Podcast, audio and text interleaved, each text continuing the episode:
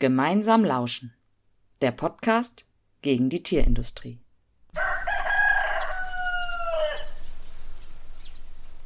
Hallo, ich bin Momo. Ich bin Friederike und wir sind beide Teil von Gemeinsam gegen die Tierindustrie. Das hier ist die zweite Folge unseres Podcasts. In der ersten Folge ging es sehr allgemein um unser Bündnis, also wer wir sind, wie wir uns gegründet haben, was wir in Zeiten von Corona machen und so weiter. Diesmal geht es um ein Thema, das uns, aber auch die deutsche Medienlandschaft in den letzten Wochen stark beschäftigt hat, nämlich die Situation der Arbeiterinnen in der Tierindustrie. Seit Monaten gibt es nämlich überdurchschnittlich hohe Infektionsraten in der Tierindustrie, und zwar nicht nur in Deutschland, sondern zum Beispiel auch in den USA, was eben zeigt, dass diese Corona-Infektionen damit zu tun haben, wie in der Tierindustrie gearbeitet wird. In Deutschland gab es zum Beispiel bei mehreren Westfleischbetrieben in Niedersachsen hohe Infektionsraten, bei einem Wiesenhofbetrieb in Bayern, bei einem Wiesenhofschlachtbetrieb in Niedersachsen war es sogar so schlimm, dass er zwei Wochen geschlossen werden musste. Und den letzten wirklich großen Ausbruch gab es dann vor ein paar Wochen in Reda Wiedenbrück bei Tönnies. Über diese Corona-Infektion sind dann auch wieder die Arbeits- und Lebensbedingungen der ArbeiterInnen in den öffentlichen Diskurs gerückt worden. Uns wurde viel gesprochen über die schlechte Wohnsituation, die viel zu langen Arbeitszeiten, die miese Bezahlung im Zusammenhang mit Werkverträgen und die fehlende rechtliche und gewerkschaftliche Vertretung. Diese Aspekte der Tierindustrie sind seit Gründung des Bündnisses auch ein wichtiges Thema für uns und wir sind auch schon länger vernetzt mit Arbeitsrechtsinitiativen wie zum Beispiel der Aktion gegen Arbeitsunrecht. Im Mai haben wir uns dann entschieden, die Situation der ArbeiterInnen und im Zusammenhang mit diesen Corona-Infektionen wieder größer aufs Tablett zu bringen und haben uns entschieden, Aktionstage in Solidarität mit den ArbeiterInnen durchzuführen. Und es gab Podiumsdiskussionen, Mahnwachen, Banneraktionen. Dazu werden wir später noch ein bisschen mehr berichten. Das Bündnis hat außerdem am 4. Juli eine symbolische Besetzung der Tönnies Schlachtfabrik in Reda-Wiedenbrück durchgeführt. Ähm, da war tatsächlich der Anlass auch äh, die äh, hohen Corona-Infektionen unter den ArbeiterInnen in der in dem Schlachthof. Also über 1500 Leute hatten sich da infiziert, bei der Arbeit selber oder auch in diesen miesen äh, Massenunterkünften, in denen die wohnen müssen.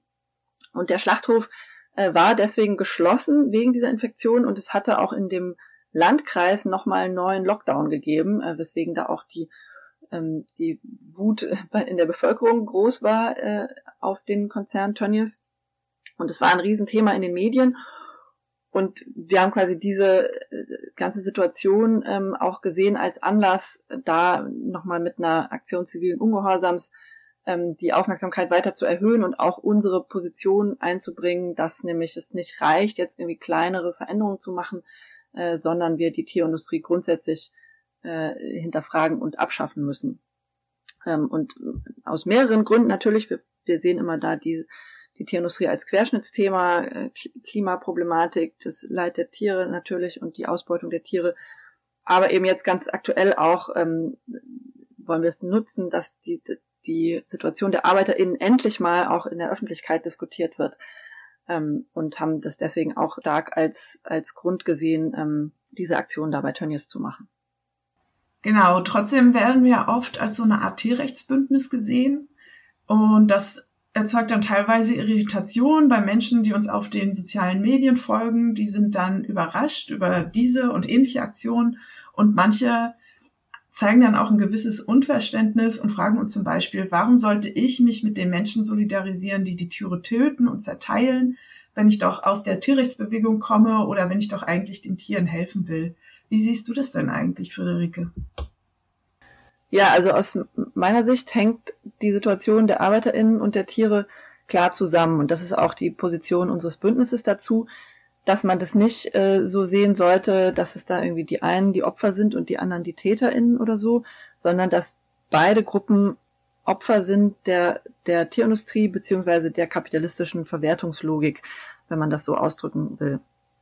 Ähm, und es geht eben den, den Fleischkonzernen wie PHW, Tönnies, Westfleisch, Fion und all den anderen naturgemäß darum, möglichst viel Gewinn zu machen. Das äh, ist ihre Aufgabe als äh, Unternehmen unter den gegebenen Wirtschaftsverhältnissen. Und das tun sie eben, das erreichen sie, indem sie Kosten sparen, wo immer sie können, ohne Rücksicht auf die Betroffenen. Also es lohnt sich wirtschaftlich, Arbeitskräfte über Subfirmen und Werkverträge zu beschäftigen, ihnen wenig zu bezahlen, sie lange Arbeitszeiten arbeiten zu lassen, sie in billigen Wohnungen wohnen zu lassen und so weiter. Genauso wie es sich rechnet, Tiere auf engem Raum zu halten bzw. halten zu lassen und möglichst viele von ihnen in möglichst kurzer Zeit zu töten. In beiden Fällen gibt es auch ideologische bzw. so gedankliche Hilfsmittel, mit denen der Umgang oder das Verhältnis zu den jeweiligen Gruppen verharmlost und abgestützt wird. Wie wir nachher hören werden, ist zum Beispiel Rassismus oder die Abwertung von Leuten bestimmter Herkunft auch ein zentrales Element dieses Systems. Also die Ausbeutung der Arbeiterinnen in der Fleischindustrie ist nicht denkbar ohne eine solche Abwertung ganzer Gruppen von Menschen, äh, die eben dazu führt, dass die Ansprüche von diesen Arbeitskräften aus Osteuropa zum Beispiel schlicht nicht so ernst genommen werden wie die Ansprüche von deutschen Arbeitskräften. Und auch die Gewalt gegenüber Tieren wird normalisiert und legitimiert mit einer bestimmten abwertenden Sicht auf Tiere. Also es sind doch nur Tiere, wird dann gesagt oder gedacht, oder es sind eben Nutztiere, die sind dafür da, gemästet und getötet zu werden. Dabei haben diese Tiere natürlich auch Bedürfnisse, die wollen auch ein gutes Leben haben und nicht zugunsten einer Industrie brutal getötet werden. Es gibt daneben auch ganz praktische Zusammenhänge und Wechselwirkungen der Unterdrückung von ArbeiterInnen und Tieren. Ähm, nämlich ist zum Beispiel die Arbeit für die Arbeitskräfte, mindestens wenn sie mit den, den Tieren direkt zu tun haben und mit der Schlachtung, ist auch psychisch sehr belastend. Ja, also sie müssen kontinuierlich Gewalt ausüben. Das macht niemand quasi gerne, das, das geht nie, an niemandem einfach so vorbei. Und umgekehrt äh, führt der, der Stress und der Druck, unter dem die ArbeiterInnen stehen, auch zu noch mehr Gewalt und Grausamkeit gegenüber den Tieren. Wir sehen also da zwei Ungerechtigkeiten, die zusammenhängen und für die Fleischkonzerne und die aktuellen Wirtschaftsverhältnisse verantwortlich sind. Wir wollen beide nicht gegeneinander ausspielen. Natürlich ist es auch wichtig, Unterschiede zu sehen. Also zum Beispiel werden die Tiere umgebracht, die ArbeiterInnen werden nicht umgebracht äh, in den Schlachtfabriken, in dem Sinne gibt es natürlich Formen von Gewalt, die nur gegen Tiere ausgeübt werden und nicht gegen ArbeiterInnen. Aber trotzdem finden wir es wichtig, das ähm, eben im Zusammenhang zu sehen und nicht äh, ständig irgendwie zu vergleichen, um eine, äh, ähm, ein Verhältnis irgendwie ähm, auf Kosten des anderen äh, zu kritisieren. Und zum Beispiel finden wir es problematisch, wenn Tierrechtsgruppen, ähm, was immer mal wieder vorkommt, wenn die Grausamkeiten in Schlachthöfen aufgedeckt haben, wenn diese Gruppen sich dann zum Ziel setzen, dafür zu sorgen, dass die verantwortlichen ArbeiterInnen möglichst hart bestraft werden und am besten in den Knast kommen oder so, ja. Ähm, ohne dass sie dabei eben die systematischen Ursachen und auch die, die Lebenssituation der ArbeiterInnen mit berücksichtigen. Und umgekehrt äh, finden wir auch, dass es nicht so ideal ist, quasi bestimmte Abwertungen von Tieren vorauszusetzen, wenn man den Umgang mit Menschen kritisieren will. Ja, also wenn man zum Beispiel sagt, die ArbeiterInnen werden behandelt wie Tiere, dann suggeriert das, dass es bei den Tieren normal und okay ist, sie so zu behandeln, was wir eben natürlich nicht denken. Oder auch äh, hören wir jetzt immer mal wieder, dass die Fleischindustrie kritisiert wird als Schweinesystem, was natürlich ein knackiger Begriff ist, den, der, der auch schnell verstanden wird. Aber finden wir auch problematisch, weil da eben die, das Wort Schwein als Schimpfwort benutzt wird und als negativer Begriff und das ist eben Teil der ideologischen Abwertung der Tiere, der in unserer Gesellschaft vorhanden ist, dass man die Bezeichnung für Tiere als Schimpfwörter verwendet und auch das wollen wir eigentlich äh, hinterfragen und verändern.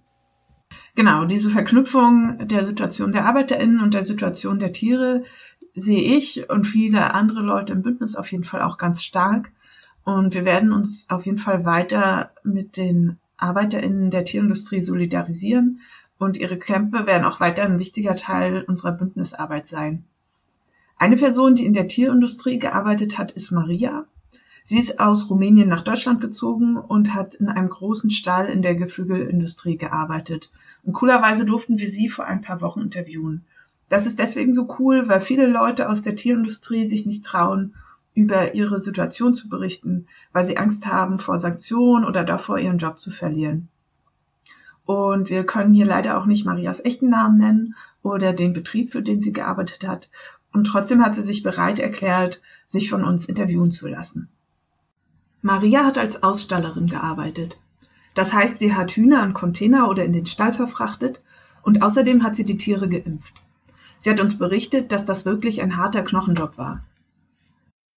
I must put the chicken in container or must put back the chicken container uh, in a stall was a hard work because I'm too small.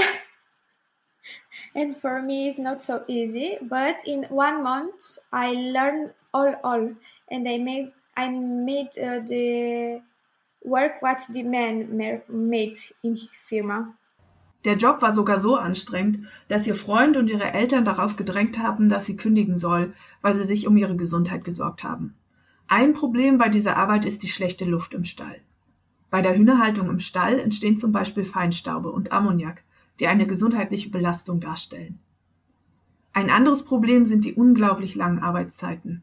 Maria hat uns erzählt, dass sie oft um 6 Uhr morgens angefangen hat und dann erst um 5 oder 6 Uhr nachmittags zu Hause war. my mother, my father, my boyfriend, all the people tell me, okay, you must stop now because it's too hard for you. In the stall are ammoniac and uh, another solution, solutions about that. For my breath, it's not so good. and was too much hours in the day was was that was too hard that for me first time in first months i started with i don't know i started by 6 6 a.m and uh, i'm at home uh, something like 17 p.m i think it's much Maria hat uns auch von der Arbeit mit den Hühnern erzählt. Die meiste Zeit musste sie im Dunkeln arbeiten. Ein wichtiger Teil ihrer Arbeit war das Impfen der Hühner. Dabei hat sie die Erfahrung gemacht, dass die Hühner vor den Menschen Angst haben und dass sie auch beim Impfen Schmerz empfinden. For the first time I was carried about chicken.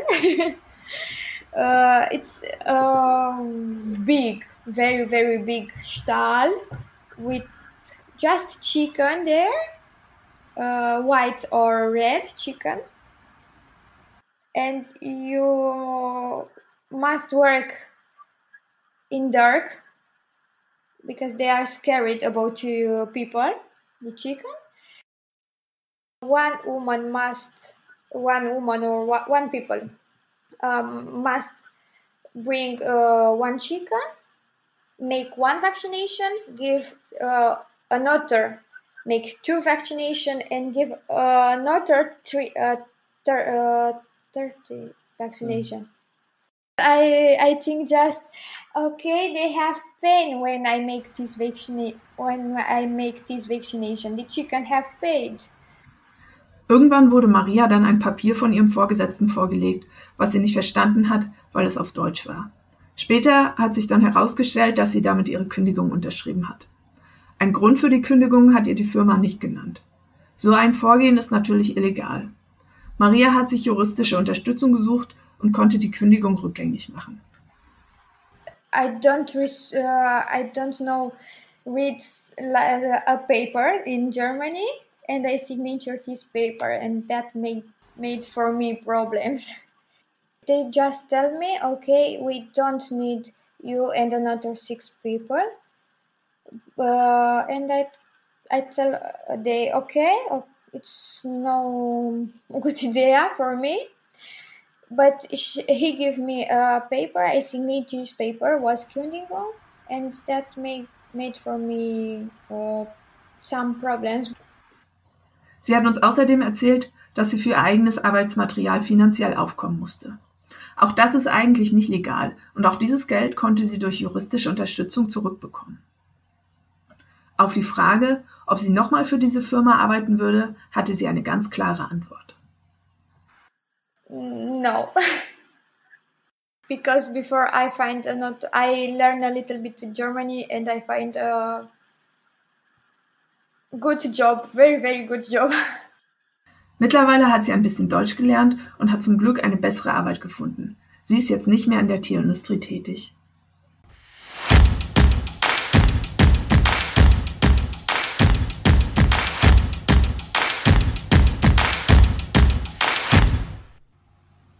Die Erfahrungen, die Maria gemacht hat, machen viele Leute, die in der Tierindustrie arbeiten.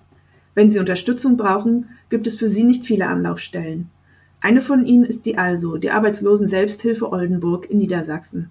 Sie berät zu allen möglichen Fragen rund um Arbeit und Arbeitslosigkeit. Eine Person, die dort arbeitet, ist Guido, und zwar schon seit vielen Jahren. Und Menschen, die in der Tierindustrie arbeiten, sind seine größte Klientengruppe, denn die Tierindustrie ist einer der wichtigsten Industriezweige in Niedersachsen und ein sehr großer Arbeitgeber. Guido hat einen sehr genauen Einblick in die Lebensrealität der Menschen, die in der Tierindustrie arbeiten. Und wir durften auch ihn interviewen. Er hat uns von den Schwierigkeiten und den Erfolgen seiner Arbeit erzählt. Hallo Guido, stell dich doch mal kurz vor. Wer bist du und was machst du? Ja, ich bin Guido. Ich komme von der Arbeits- und Selbsthilfe Oldenburg und wir machen seit ungefähr drei Jahrzehnten Sozialberatung für alle Menschen in ja, schlechten finanziellen Situationen, egal ob sie erwerbslos sind oder schlecht bezahlte Arbeit haben. Und wir hatten irgendwann Kontakt mit Bauern, Bäuerinnen, nicht nur aus Deutschland, sondern auch aus Frankreich. Und gerade französische Bäuerinnen und Bauern hatten die Frage, warum ist die Lebensmittelproduktion in Deutschland so billig?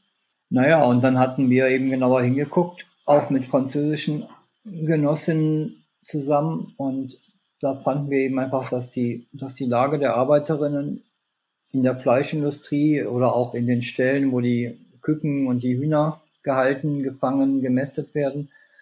Einfach so ist, dass die Leute ganz wenig verdienen, aber ganz viel und ganz hart arbeiten müssen. Und dann hatten wir gesagt, okay, wenn wir die Abhängigkeit der Menschen von diesen Unternehmen etwas schwächen wollen, dann brauchen sie einfach Unterstützung bei, bei der Durchsetzung ihrer Rechte, aber auch bei der Durchsetzung von sowas wie Arbeitslosengeld oder Krankengeld oder Geld vom Jobcenter. Und deswegen haben wir hier im Bereich Südoldenburgs Beratungsangebote aufgebaut. Wir haben damit 2015 angefangen und das wird eben ganz, ganz überwiegend von Menschen genutzt, die als erste Sprache eben nicht Deutsch haben.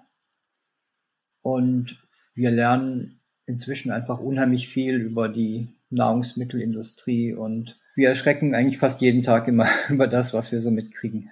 Genau, du hast ja gerade gesagt, du berätst nicht nur Menschen, die in der Tierindustrie arbeiten, sondern auch alle möglichen anderen Leute. Würdest du sagen, es gibt Unterschiede zwischen den arbeitsrechtlichen Problemen in der Tierindustrie und in anderen Industrien?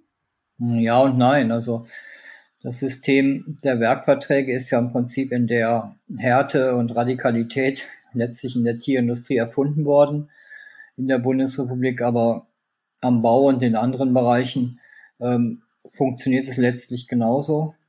Das, was da schon ein bisschen das Besondere ist, ist, dass in den Schlacht- und Zerlegebetrieben es ist einfach knochenharte Fließbandarbeit, wo dann eben am Fließband so lange gearbeitet wird, bis der tägliche Auftrag im Schlachthof abgearbeitet ist. Und das heißt dann in der Nachmittagsschicht, wenn die um 14 Uhr anfängt, dann wird gearbeitet, bis die Zahl der Schweine oder Geflügeltiere zerlegt ist, die an dem Tag zu zerlegen sind. Und normalerweise wäre die Schicht vielleicht um 22 Uhr, 23 Uhr zu Ende, aber wenn das eben nicht reicht, dann wird eben auch mal bis morgens um zwei oder drei gearbeitet. Das ist eben schon etwas Besonderes.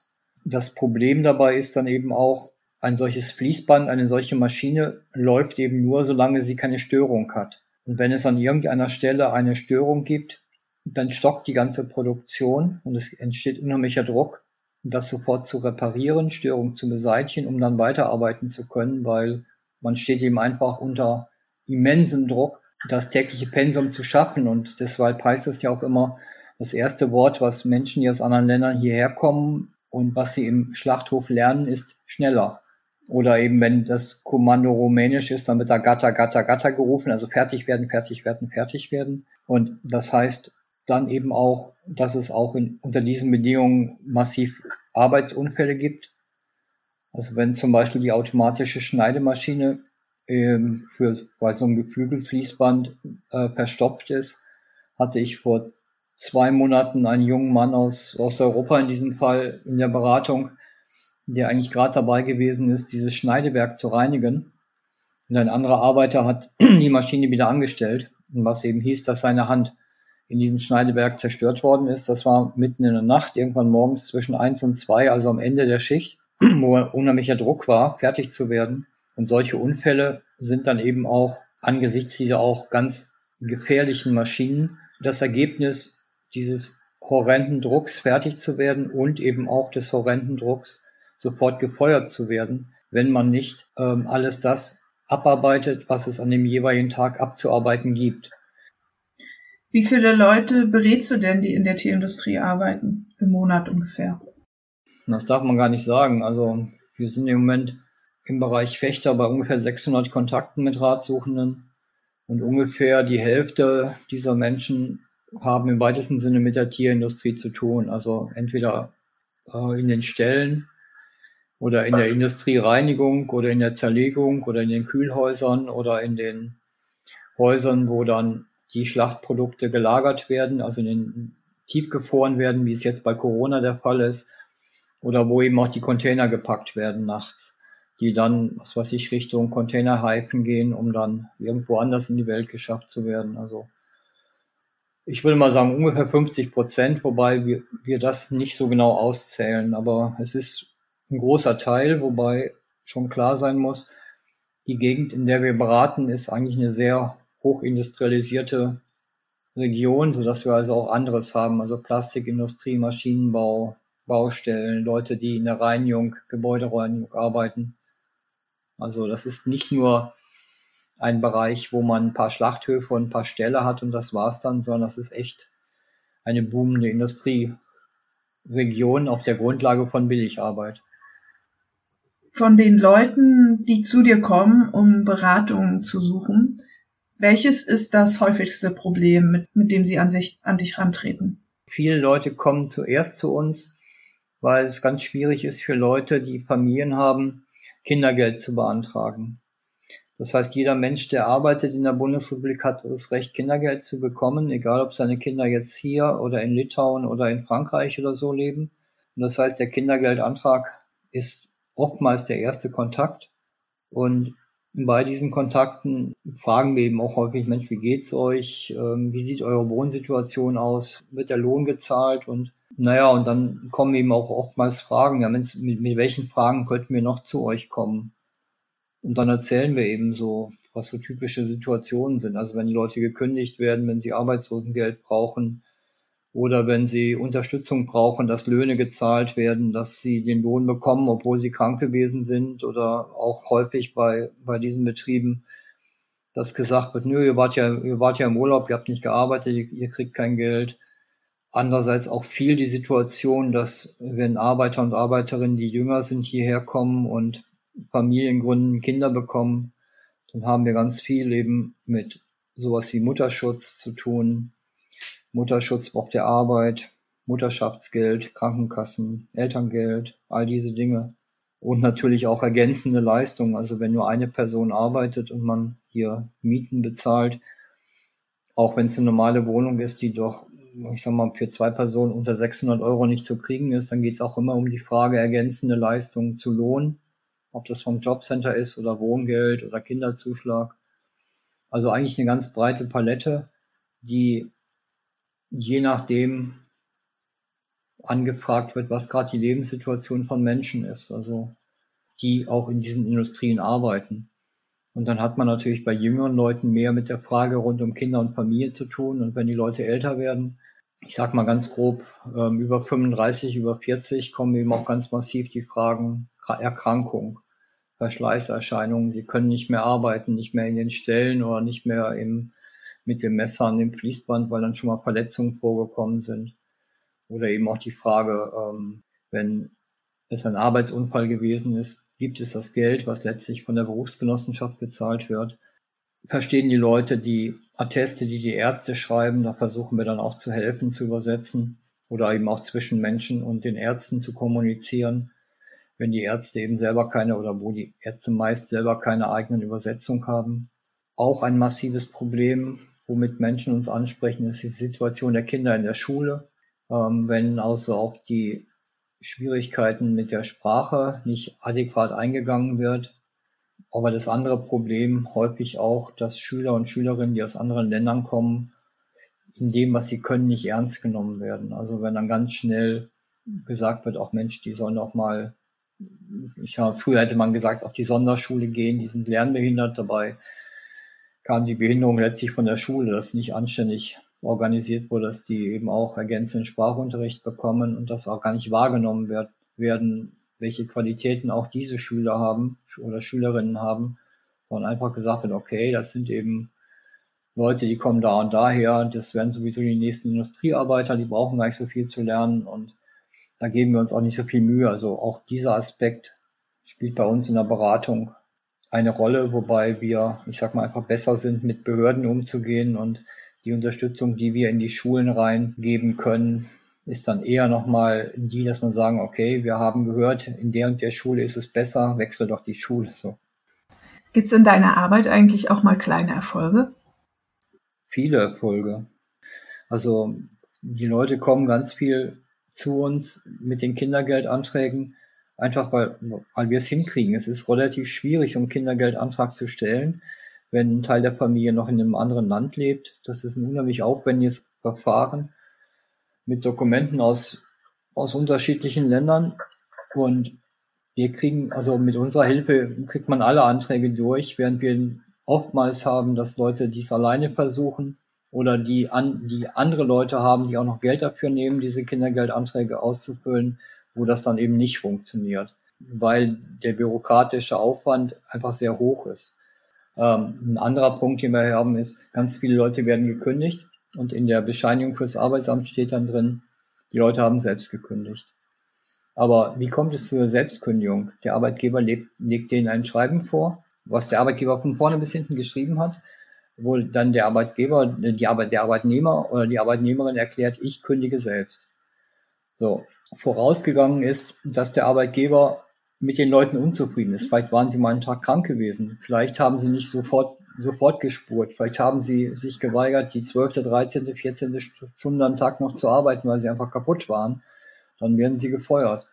Und wir unterstützen die Leute dann dabei, ähm, dass sie beim Arbeitsamt keine Sperrzeit kriegen, weil sie sind gefeuert worden, egal was sie da äh, unterschrieben haben. Und ich hatte auch mal ein Beispiel, da hatte jemand selber gekündigt und der ist zum Arbeitsamt gegangen und hat dann da dem Menschen erklärt, er hat selber gekündigt, weil er nicht mehr Tag und Nacht arbeiten will. Das Arbeitsamt hat, hat verstanden, der will nicht mehr Schichtarbeit machen, mal morgens, mal abends. Bloß die Arbeit in diesem Ausstallbetrieb war so, es ging eben morgens häufig um fünf oder sechs Uhr los und dann bis in die Nacht bis ein, zwei Uhr durch und drei Stunden zu Hause schlafen, dann ging es wieder los. Und das meinte er, er will nicht mehr Tag und Nacht arbeiten. Okay, und das haben wir dann eben auch erklärt und hatten auch Zeugen für und Arbeitspläne, Einsatzpläne vorlegen können. Dann wurde diese Sperrzeit auch zurückgenommen. Sperrzeit heißt zwölf Wochen kein Geld. So, das sind schon erhebliche Erfolge. Wie jetzt gerade unterstützen wir Arbeiterinnen von einem Betrieb, wo sie keine Arbeitsverträge gekriegt, gekriegt, haben oder ein Großteil der Arbeiter nicht. Die haben auch im Stall gearbeitet. Sie hatten keine Anmeldung zur Krankenversicherung, zur Rentenversicherung, gar nichts. Aber sie hatten Lohn gekriegt und sie haben auch geklotzt wie, wie bekloppt. Also irgendwas zwischen 160 und 220 Stunden im Monat. Ja, und dann haben wir es eben uns dafür eingesetzt, dass dann eben jetzt Arbeitsbescheinigungen erstellt worden sind, die Leute krankenversichert worden sind und so weiter. Also das sind alles schon Dinge, die kann man gut erreichen. Es ist nur immens viel Arbeit. Dann ähm, habe ich noch ein paar Fragen zur politischen Dimension. Die Bundesregierung hat ja das Verbot von Werkverträgen in Schlachtbetrieben für 2021 beschlossen. Wie bewertest du diese Entscheidung? Naja, fordern tun wir das ja schon seit 10 oder 15 Jahren. Was man genau gucken muss, ist, die Ankündigung ist nicht nur Verbot der Werkverträge, sondern ist auch Verbot der Leiharbeit in diesen Schlacht- und Zerlegebetrieben. Und es geht darum, dass alle Arbeiter und Arbeiterinnen ein direktes Arbeitsverhältnis bei dem Arbeitgeber haben können, damit klar ist, wer für alles das, was in dem Betrieb passiert, verantwortlich ist. Also wer auch für die Arbeitsunfälle verantwortlich ist, wer für die, für den, für die Überschreitung der, der Arbeitsschutzregelungen verantwortlich ist. Deshalb wäre das ein totaler Schritt in die richtige Richtung. Und es wäre, denke ich, auch ein Schritt gegen diese massenhafte und Billigstproduktion von Nahrungsmitteln einen Erfolg zu, zu erringen und damit gegen, gegen die Qual und gegen, gegen das, was rundum passiert. Also Qual von Tieren, Missbrauch von Menschen, Umweltverschmutzung und alles. Weil wenn man sich jetzt die Äußerungen anhört von der Lobby der Fleischindustrie, dann hört man immer wieder durch, ja, wenn das kommt, dann können wir nicht mehr so billig produzieren. Und von daher kann es gar nicht so falsch sein, wenn das wirklich kommen würde, das, was die Bundesregierung an, äh, angekündigt hat. Wobei so wirklich dran glauben würde ich noch nicht, weil diese Billigproduktion und diese Produktion für den Weltmarkt, das ist einfach ein Erfolgsmodell.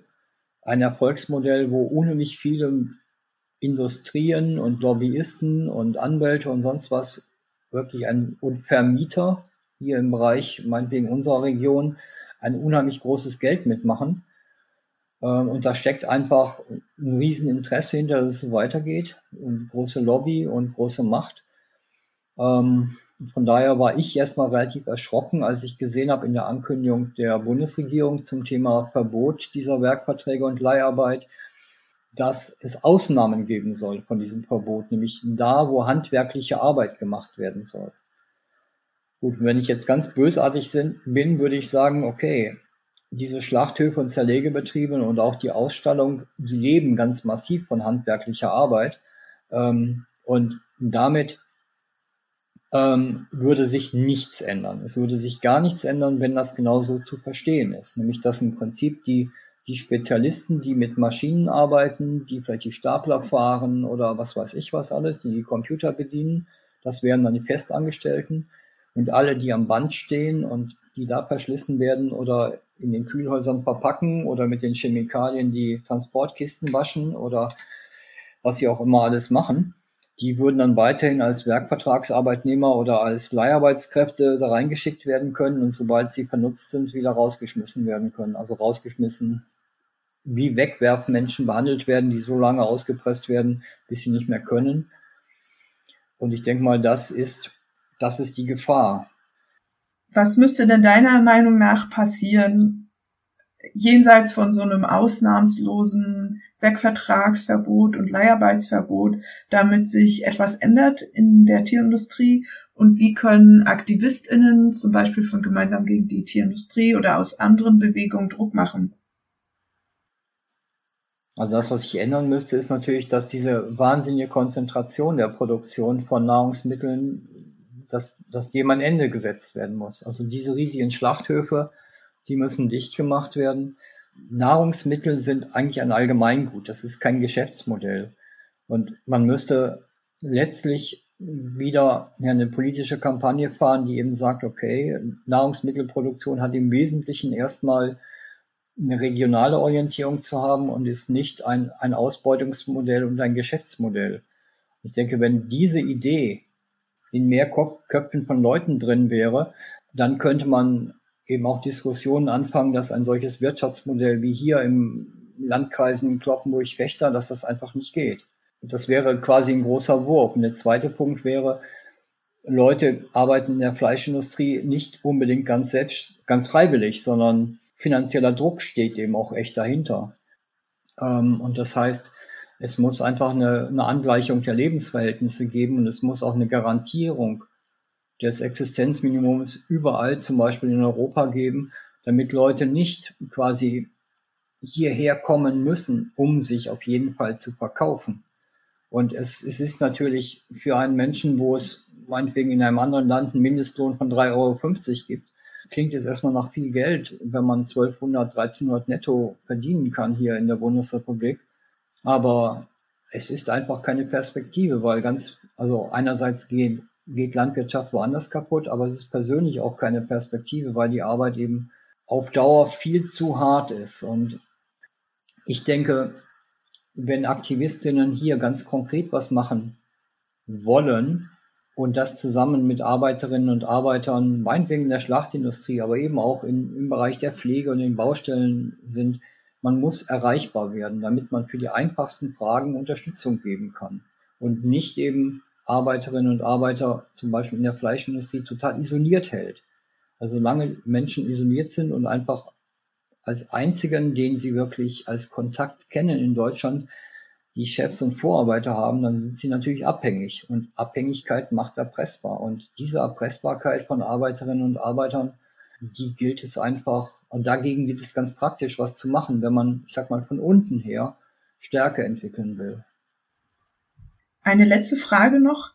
Es ist ja zu beobachten, dass immer mehr Menschen für Klimagerechtigkeit und gegen Rassismus auf die Straße gehen, insbesondere in den letzten Jahren.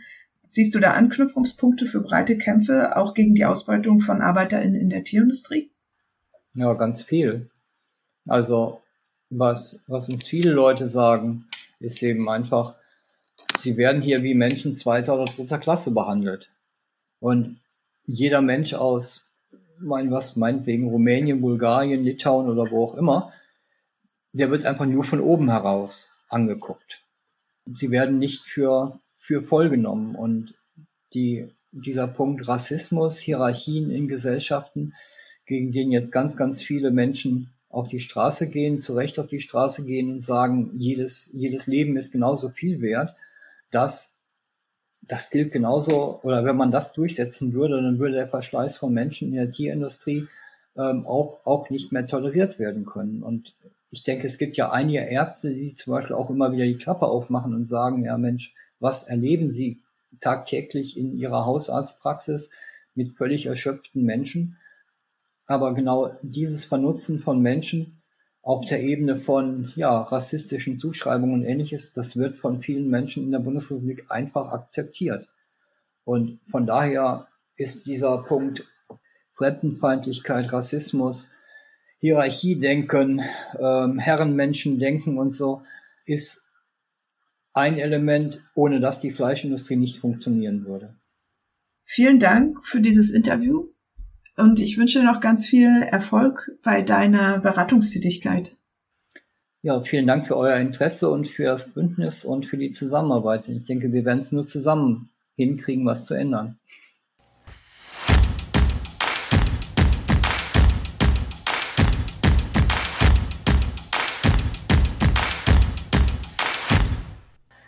Ja, es ist total wichtig, diese Kämpfe zu verknüpfen und auch deswegen haben wir aufgerufen im Mai zu Aktionstagen zum Thema Solidarität mit den ArbeiterInnen in der Tierindustrie. Und die fanden statt am Pfingstwochenende Ende Mai.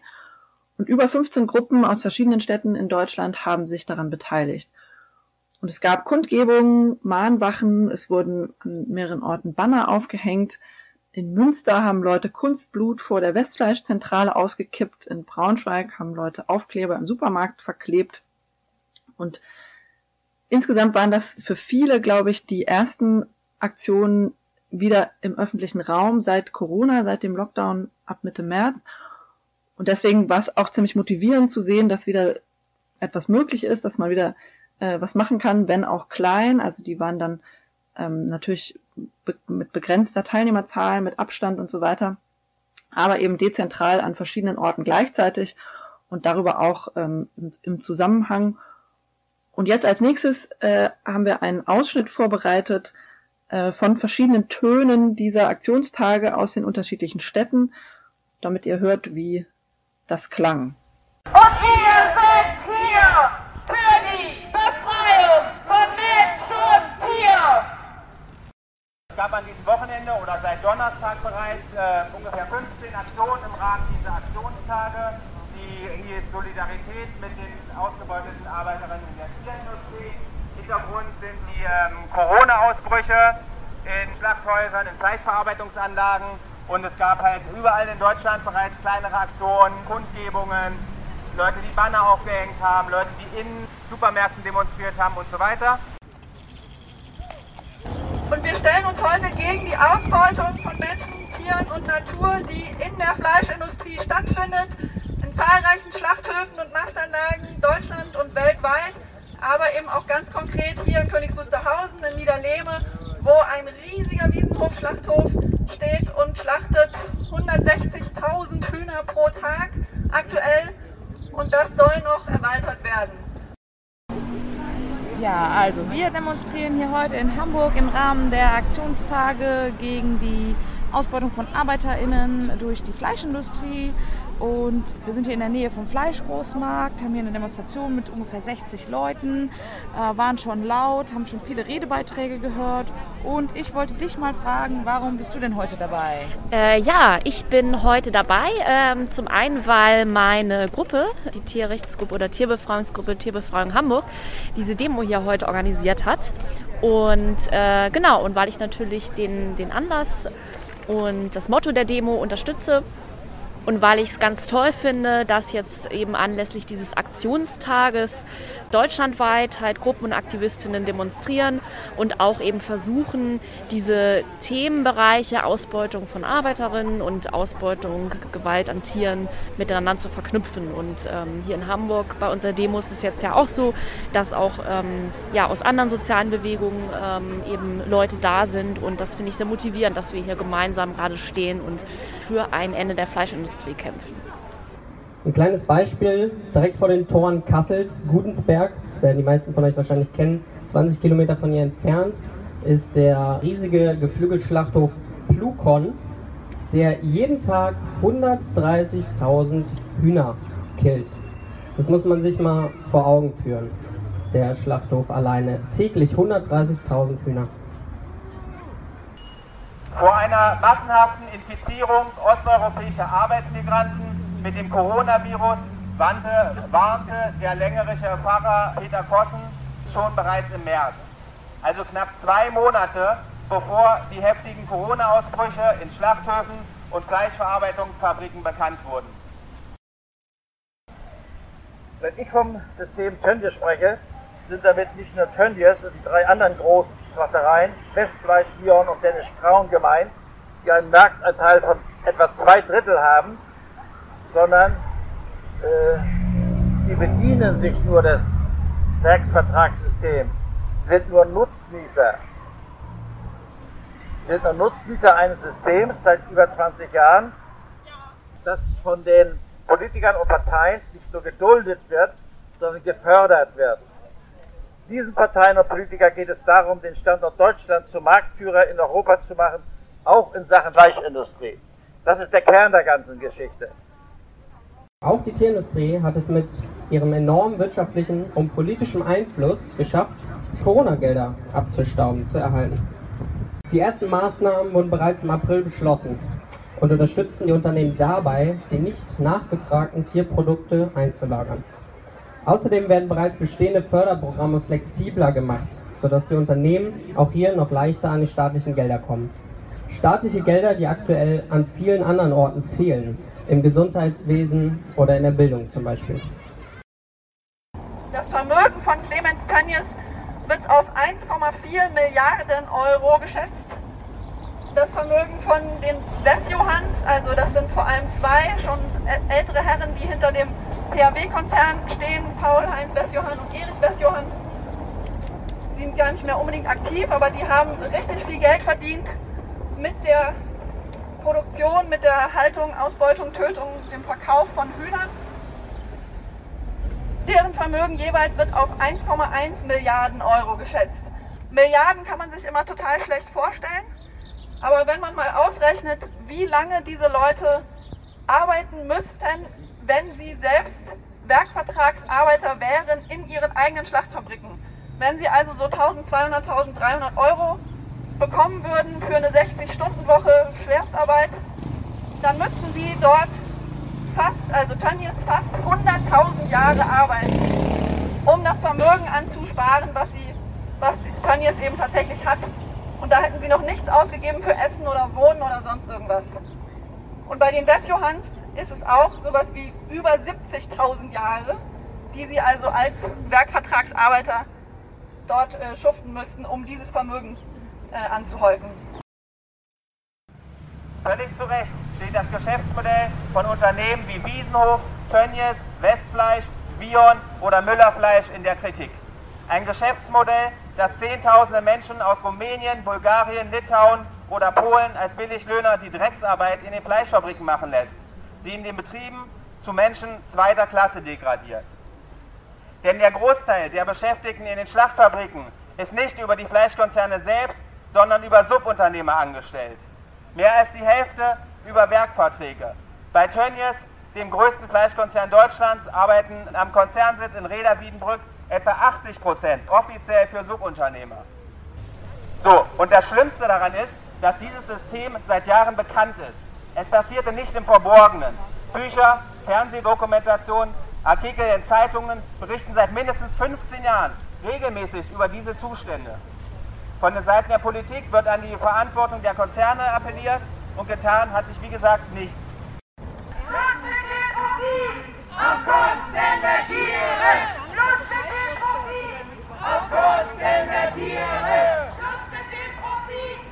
Auf!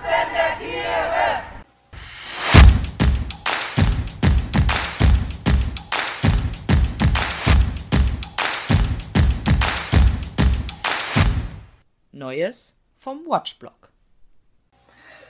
Wir haben ja seit einiger Zeit einen Watchblog auf unserer Internetseite, in dem wir über aktuelle Entwicklungen und die Machenschaften in der Tierindustrie berichten. Das Team, das von uns diesen Watchblog betreibt, hat auch für diesen Podcast wieder einen Beitrag aufgenommen mit aktuellen Infos. Und der kommt jetzt. Hi, hier ist Dean von der Watchblog Crew. Auf unserem Watchblog, für die dies noch nicht wissen, schauen wir den Konzernen der Tierindustrie auf die Finger und berichten über aktuelle Entwicklungen in der Branche. In letzter Zeit steigerte sich die öffentliche Aufmerksamkeit für die Arbeitsbedingungen in der Tierindustrie angesichts der hohen Infektionszahlen der ArbeiterInnen der Tierindustrie enorm, sodass die Kritik an Konzernen wie Tönnies, PHW Wiesenhof oder Westfleisch nun auch im politischen Mainstream diskutiert wird. Nachdem am Tönnies Standort Reda Wiedenbrück über 1500 Neuinfektionen verzeichnet werden mussten, verhängte der Kreis Gütersloh einen neuerlichen Lockdown. Die Profitgier und das verantwortungslose Handeln des Konzerns brachte nicht nur Eltern vor Ort auf, deren Kinder aufgrund des Ausbruchs wieder zu Hause bleiben mussten. Menschen aus unserem Bündnis kaperten zum Beispiel kürzlich in einer Adbusting-Aktion Werbetafeln in Gütersloh.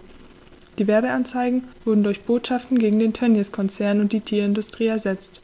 Und der Protest ist damit sicher noch lange nicht zu Ende. Deshalb an dieser Stelle der Hinweis auf unserer Webseite gemeinsam gegen die Tierindustrie.org findet ihr nicht nur die coolen Bilder der Adbusting-Aktion in Gütersloh und die Bilder zukünftiger Aktionen, sondern auch alle Beiträge des Watchblogs. Die Corona-Pandemie und ihr Zusammenhang mit der Tierindustrie wird uns vermutlich noch eine Weile begleiten, aber wir behalten auf jeden Fall auch ein Auge auf andere Entwicklungen in Bezug zur Tierindustrie. Leider keinen Bezug zur Tierindustrie hat das neue Maßnahmenpaket von Naturschutzverbänden, Landwirtinnen und Vertreterinnen des Landes Niedersachsen, welches den Namen Niedersächsischer Weg trägt. Geschlossen wurde das Paket für den Natur-, Arten- und Gewässerschutz kürzlich zwischen Bauernverband, Landwirtschaftskammer, Umwelt- und Landwirtschaftsministerium, NABU und Bund Niedersachsen. Das Watchblog-Team hat sich die nun unterzeichneten verbindlichen Regelungen einmal genauer angesehen und dabei leider feststellen müssen, dass Tierproduktion keine Rolle spielt. Bereits das idyllische Deckblatt des Niedersächsischen Weges ist irreführend. Dass sich Kühe zwischen Bächen, Bäumen und Blumen frei aufhalten können, ist alles andere als die Regel. Niedersachsen ist Zentrum der deutschen Tierindustrie und geprägt von Marktkonzentration einzelner Großkonzerne. Wie wir in unserem Beitrag vom 26. Juni behandelt haben, stieg der Ausstoß klimaschädlicher Gase durch die Milchindustrie in den vergangenen Jahren rasant. Der erhöhte Ausstoß gehe laut der aktuellen Studie vor allem auf die Erweiterung der Produktion von milliardenschweren Großkonzernen wie in Deutschland die des deutschen Milchkontors zurück. Insgesamt würden die 13 größten Konzerne mehr Emissionen zum Klimawandel beitragen als ganze Staaten wie Großbritannien. Der Konzern Deutsches Milchkontor ist eines der größten Molkereiunternehmen Deutschlands und unterhält die meisten seiner Standorte in Niedersachsen. Die Kühe stehen der Profitlogik folgend dicht an dicht in riesigen Hallen gepfercht, nicht etwa auf einer Weide. Wer die Idylle des Deckblatts herstellen will, muss folglich die Großkonzerne und alle anderen Formen der Tierproduktion abschaffen. Davon lesen wir aber im weiteren Verlauf des Maßnahmenpakets nichts. Im Vorwort heißt es zum Beispiel, Zitat, Niedersachsen trägt durch seine Lage zwischen der Nordsee und dem Mittelgebirge sowie dem maritimen und dem kontinentalen Einfluss eine besondere Verantwortung für den Erhalt der vielfältigen Natur Deutschlands. Darauf entgegnen wir, Niedersachsen trägt eine besondere Verantwortung, weil es als Standort der Tierindustrie wichtige nachhaltige Maßnahmen einleiten könnte, die wir alle so dringend brauchen. Stattdessen bleiben die bisherigen Verhältnisse im Niedersächsischen Weg unangetastet. Die Tierindustrie trägt maßgeblich zu einem rasanten Artensterben, verunreinigten Grund- und Oberflächengewässern und enormen Treibhausgasemissionen bei und ist deshalb für verheerende Konsequenzen für die Umwelt in Niedersachsen und darüber hinaus zu großen Teilen verantwortlich. Doch wer vor diesem Hintergrund Maßnahmen zur Abschaffung der Tierindustrie erwartet, wird enttäuscht. Die Rolle der Tierindustrie wird im Maßnahmenpaket Niedersächsischer Weg überhaupt nicht benannt und die wenigen Maßnahmen, die tatsächlich mit Tierproduktion zusammenhängen, drehen sich um die Förderung vermeintlich umweltfreundlicherer Tierhaltung, anstatt die dringend nötige Reduktion der Tierhaltung anzugehen. Die Maßnahmen kratzen vielmehr lediglich an der Oberfläche dessen, was getan werden muss, um dem zerstörerischen Klimawandel entgegenzutreten und den Natur-, Arten- und Gewässerschutz zu gewährleisten, wie es der Niedersächsische Weg ja eigentlich vorsieht. Die Mitverursacher der Probleme, die im Niedersächsischen Weg angegangen werden sollen, bleiben unbenannt und unhinterfragt. Stattdessen heißt es, Zitat, das Schaffen eines Gleichgewichts zwischen Ökologie und Ökonomie sei unabdingbar. Spätestens hier wird klar, die kapitalistischen Interessen einiger weniger Großkonzerne werden immer über dem Natur-, Arten- und Gewässerschutz stehen denn nur durch eine umfassende Agrarwende hin zu einer solidarischen und ökologischen Produktions- und Organisationsweise, die nicht am Gewinn orientiert ist, kann ein solches Gleichgewicht annähernd hergestellt werden. Und die Abschaffung der Tierindustrie muss selbstverständlich ein zentraler Teil dessen sein.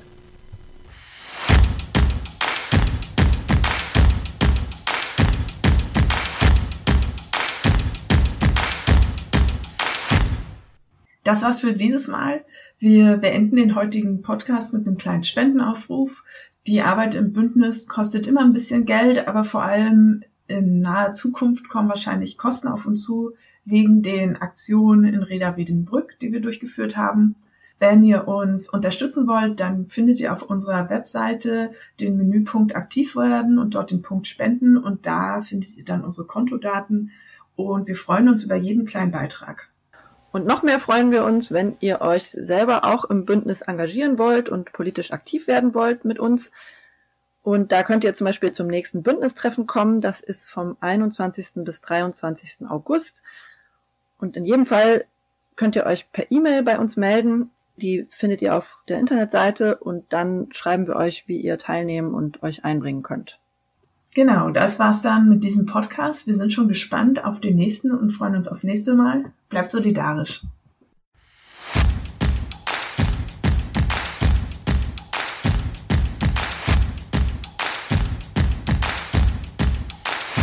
Gemeinsam lauschen. Der Podcast gegen die Tierindustrie.